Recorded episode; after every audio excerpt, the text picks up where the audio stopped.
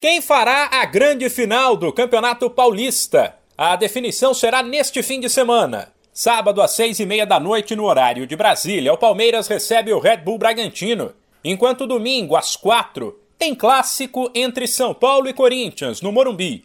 Em ambos os casos, quem vencer os duelos da semifinal vai para a decisão e empate leva para pênaltis. No Campeonato Carioca, um finalista já está definido: o Flamengo que eliminou o Vasco na semi. O outro será conhecido domingo às quatro da tarde no Maracanã, onde o Fluminense recebe o Botafogo.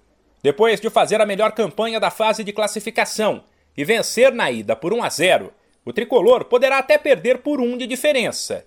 Em Minas, tudo indica que a final será entre dois grandes.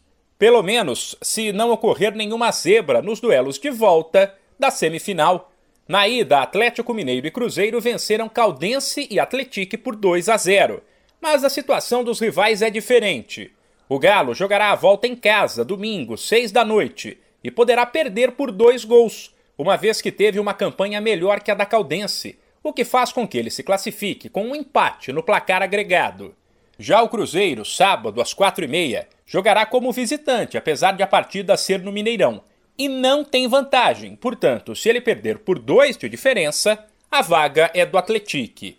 Por fim, no Campeonato Gaúcho, depois de eliminar o Inter, o Grêmio volta a campo no sábado para o primeiro jogo da final.